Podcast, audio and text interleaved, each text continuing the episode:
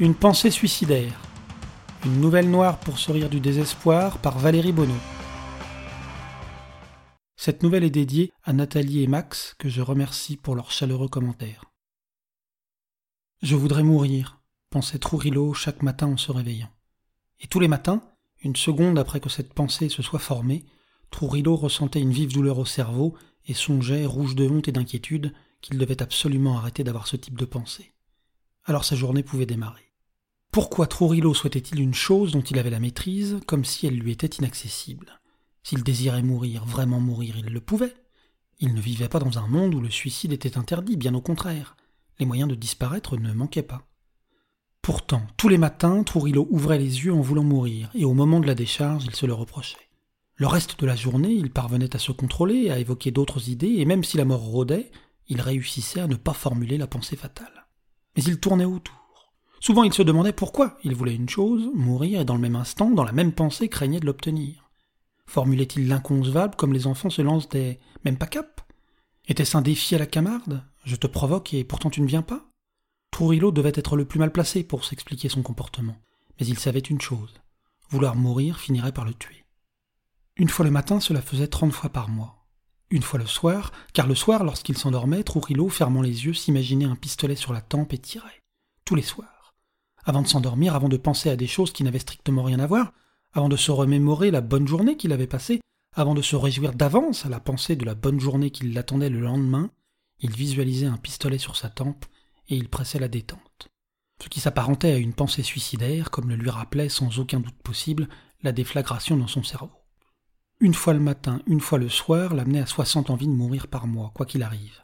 Et dans la journée, s'il se contrôlait, il laissait toujours échapper une pensée morbide ici ou là. Quoi qu'il arrive, 90 pensées suicidaires par mois, toutes suivies de la décharge électrique, mais surtout de la peur, de l'inquiétude et du fait qu'ils ne viennent pas.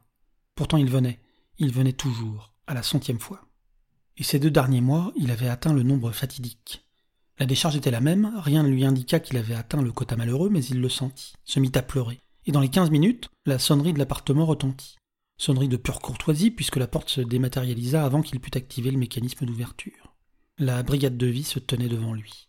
Un homme et une femme. Toujours un homme et une femme. Symbole vieillissant et un peu suranné de la procréation. Dans un monde où chacun pouvait donner la vie, le ridicule du cliché sautait aux yeux, mais ce n'était jamais la première pensée qui venait aux personnes confrontées à la brigade de vie. La première pensée qui se formait était Combien de points me reste-t-il? Question à laquelle la brigade répondait instantanément, qu'elle soit énoncée ou non. Bonjour, Trourillo 127 567, saluait l'homme et la femme en chœur. Bonjour, vous avez atteint votre quota de pensée anti-vie, informait l'homme sur le ton neutre qu'il aurait utilisé pour commander une pizza. Vous l'avez dépassé même, ajoutait la femme d'une voix monocorde. Je sais, mais, je. Si vous souhaitez déposer un recours, adressez votre demande au bureau de vérification des pensées anti-vie, précisait l'homme. Le recours n'est pas suspensif de la peine, complétait la femme. Je sais, laissait tomber Trourillo, je sais. Il vous en coûtera donc cinq points de vie, annonçait l'homme. Il vous reste désormais deux points de vie, concluait la femme. Deux points Deux points Cela veut dire que la prochaine fois, la prochaine fois La vie se mérite, Trourillo 127 564. La vie est un don de Dieu, Trourillo 127 563. Si vous ne savez pas apprécier la vie à sa juste valeur, d'autres sauront le faire à votre place, Trourillo 127 560. Trourillo en était bien conscient, et il aimait la vie. Était sa faute à lui si ses pensées sombres l'encombraient toute la journée deux fois une seconde par jour, trois fois maximum, il formulait une envie ridicule, morbide, mais c'était tout. Pas de quoi en arriver à de telles extrémités. Vous avez souhaité la mort cent fois ce mois-ci. Cinq points de moins, reprit l'homme. Lors de notre prochaine visite, votre vœu sera exaucé, informa la femme. Et il n'y avait aucune menace dans sa voix, aucun reproche, juste un fait, ce que Trourillo jugeait encore plus glaçant.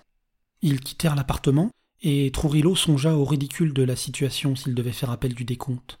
Sachant que le recours n'était pas suspensif, il mourrait, mais sa plainte continuerait son chemin, et comme pour Albertino 89 678 le jour de sa mort, peut-être, peut-être qu'il obtiendrait gain de cause, un jour ou deux après son décès. Le seul moyen d'obtenir un ajournement de la peine et peut-être récupérer tous ses points, procréer. On n'éliminait pas les antivies porteurs de vie. Il lui restait un mois pour tomber enceint. Mais Troilo ne voulait pas d'enfant, n'en avait jamais voulu, et trouvait un égoïsme sans nom de faire un enfant pour soi, pour ne pas mourir. Certains de ses amis lui avaient pourtant expliqué tout le monde fait des enfants par égoïsme. Personne ne procrée pour aider la société. On le fait parce qu'on a une raison égoïste de le faire. La tienne le sera un petit peu plus, voilà tout. Trourilo entendait, et plusieurs fois, cinq, six peut-être, il s'était présenté au centre de procréation pour hommes. Il était toujours reparti avant l'heure du rendez-vous, se promettant de ne plus vouloir mourir, de changer, et ainsi de récupérer ses points. Mais aujourd'hui, il ne pouvait plus se mentir. Ses alternatives? Un enfant ou la mort? Pourvu que ma petite Léa, ma petite fille, ne soit pas morte, pensait Trourilo chaque matin en se réveillant. J'espère que cette nouvelle vous a plu. Si c'est le cas, vous pouvez la commenter, la partager ou la noter. Et surtout en retrouver d'autres sur mon site valeriebono.com. A bientôt